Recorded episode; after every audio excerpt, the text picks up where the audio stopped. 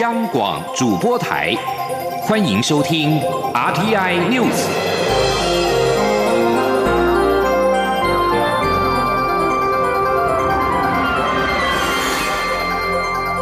听众朋友您好，欢迎收听这节央广主播台提供给您的 RTI News，我是张顺祥。美国国务卿蓬佩奥八号警告，北京正将越来越多外交战役推向地方层级。并呼吁美国的州长们要抗拒中国对台湾的施压。蓬佩奥在华府举行的全国州长协会发表演说时表示，美国总统川普政府将就如何与中国打交道，加强与各州和地方政府的沟通。蓬佩奥也援引一封中国外交官呼吁州政府不要恭贺台湾的蔡英文总统上个月成功连任的信函。以及芝加哥一所高中撤回邀请台湾代表出席气候讨论的案例，蓬佩奥表示，虽然美国和多数国家一样只承认北京，但川普政府一直在提高声量，支持台湾参与国际组织，并维持与其他国家外交关系的权利。此外，蓬佩奥也针对中国施压地方领袖。不要和诺贝尔和平奖得主，同时也是西藏流亡精神领袖达赖喇嘛会面示警。蓬佩奥还呼吁美国各州的州长和属地总督，在与中国生意往来时采取审慎心态，表示北京正试图利用美国的开放来伤害美国。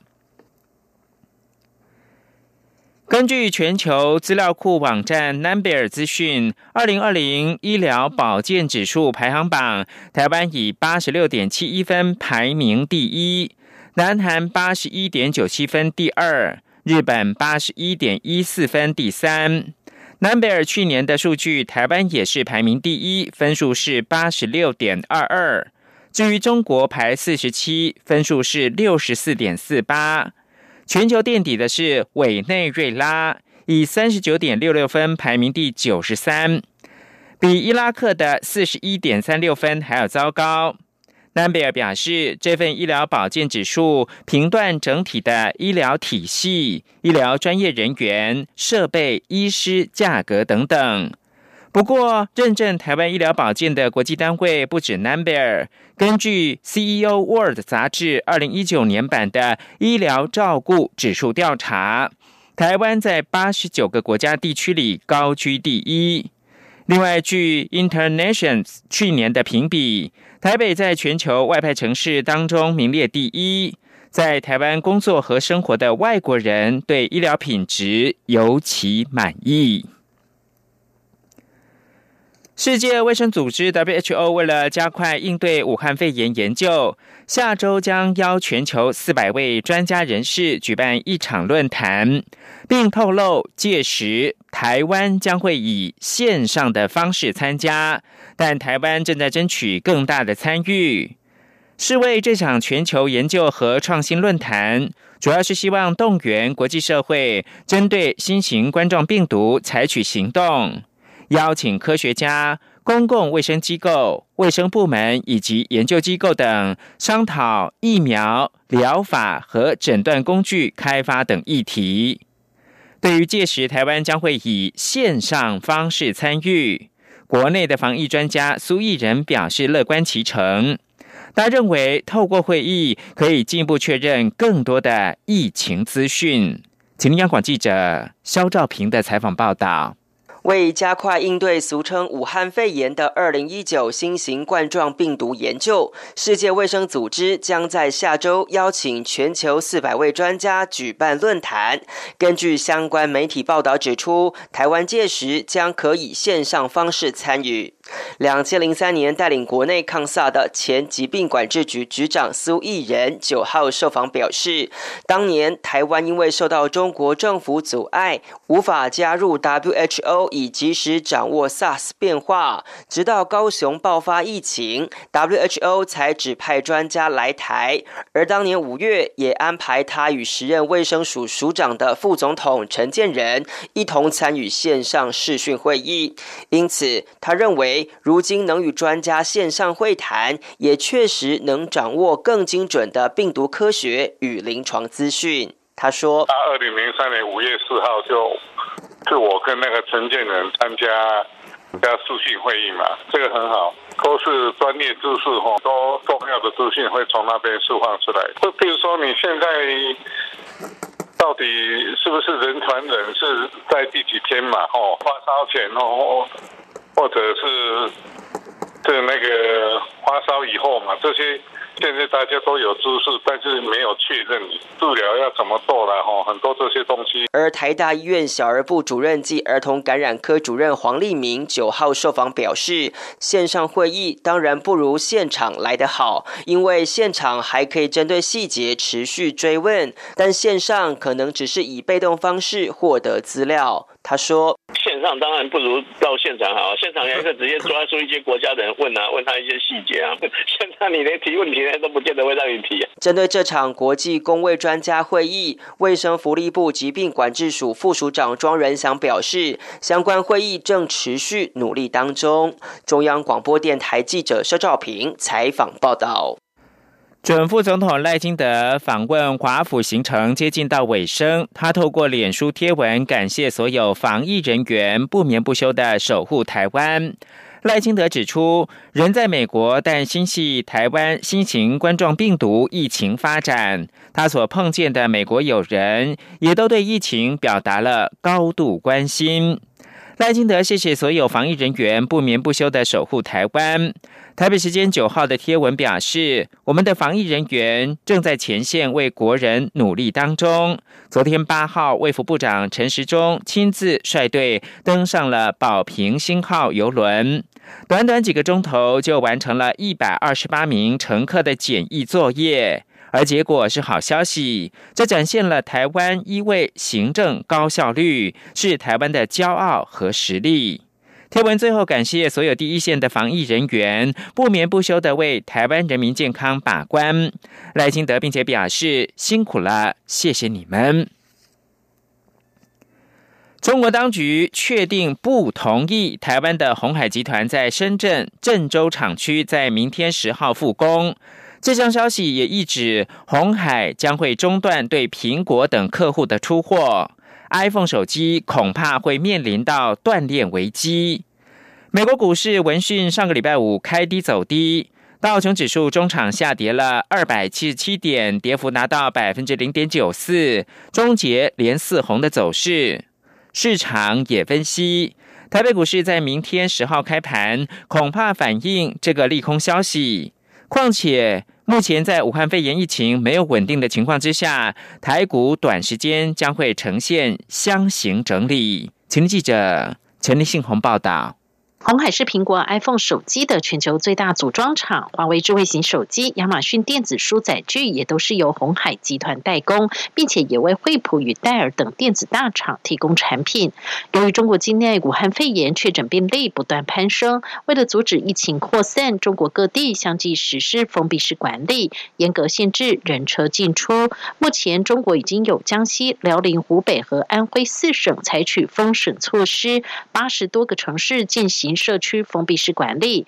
深圳也在七号晚间宣布封城。中国当局并宣布不同意红海集团的深圳郑州厂区在十号复工。此项消息一出，美股已重挫超过两百五十点收盘，终结连四红走势。对于包括台北股市等亚洲股市十号开盘是否反映此利空，投资人相当关注。分析师指出，虽然红海是否复工消息上周五在雅股交易期间还未确认，但由于市场已预测复工希望不大，因此已有部分反映此利空。不过如今消息确定，下周难免持续反应。毕竟红海无法复工，下方的需求量也会跟着冻结。国泰正奇顾问处经理蔡明汉说：“这个红海的部分是已经确定，但其他的部分可也可能都会有这样的问题。但是要提到最大的部分，因为红海是最重要的一个组装厂，那所以你这块来讲会造成一个现象：这个红海如果没有办法复工，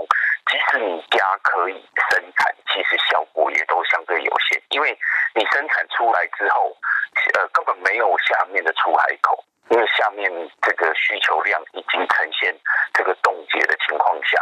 下，市场也认为，以目前中国武汉肺炎疫情的情况，再加上过去严重急性呼吸道症候群 SARS 的经验，在疫情没有稳定的情况下，指数会呈现箱形横向整理一段时间，也就是上涨和下跌会在一段的空间徘徊。中央广播电台记者陈林信宏报道。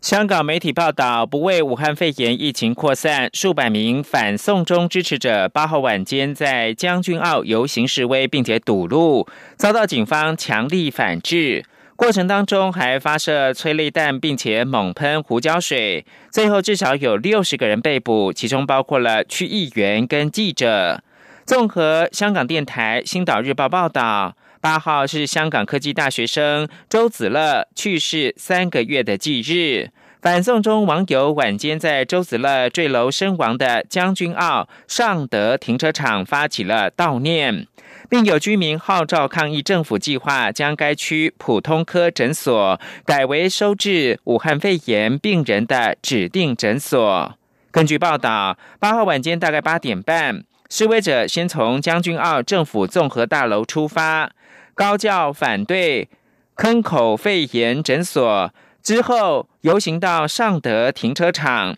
晚上十点，黑衣示威者将杂物砖块放置在唐明街跟唐俊街十字路口堵路，禁止车辆通行，并且破坏交通号志。其后，突有数辆七人座修旅车快速驶入，车内冲出便衣警察抓人。随后，再有速龙小队跟防暴警察增援，并发射两枚催泪弹驱散人群，有多人被捕。纷乱直到今天九号凌晨三点多才告落幕。根据香港警察脸书专业发布，警方在行动当中拘捕六十人。据报道，其中包括了西贡区议会的主席钟锦麟、宝林区议员冯君安跟数名的记者。接着把焦点关注到是泰国公共卫生部长阿努廷表示，安全部队今天已经将一名开枪滥杀、造成二十人死亡、四十二个人受伤的泰国军人击毙。阿努廷在脸书发文感谢警方跟军方结束这场对峙的情势。这场杀戮事件发生在八号的台湾时间下午四点左右。一名泰国军人在东北部的科勒府开枪滥射，然后前往一处的军营，接着又到位在首府科勒市的 Terminal Twenty One 购物中心，而且枪手还沿途在脸书更新行凶的过程。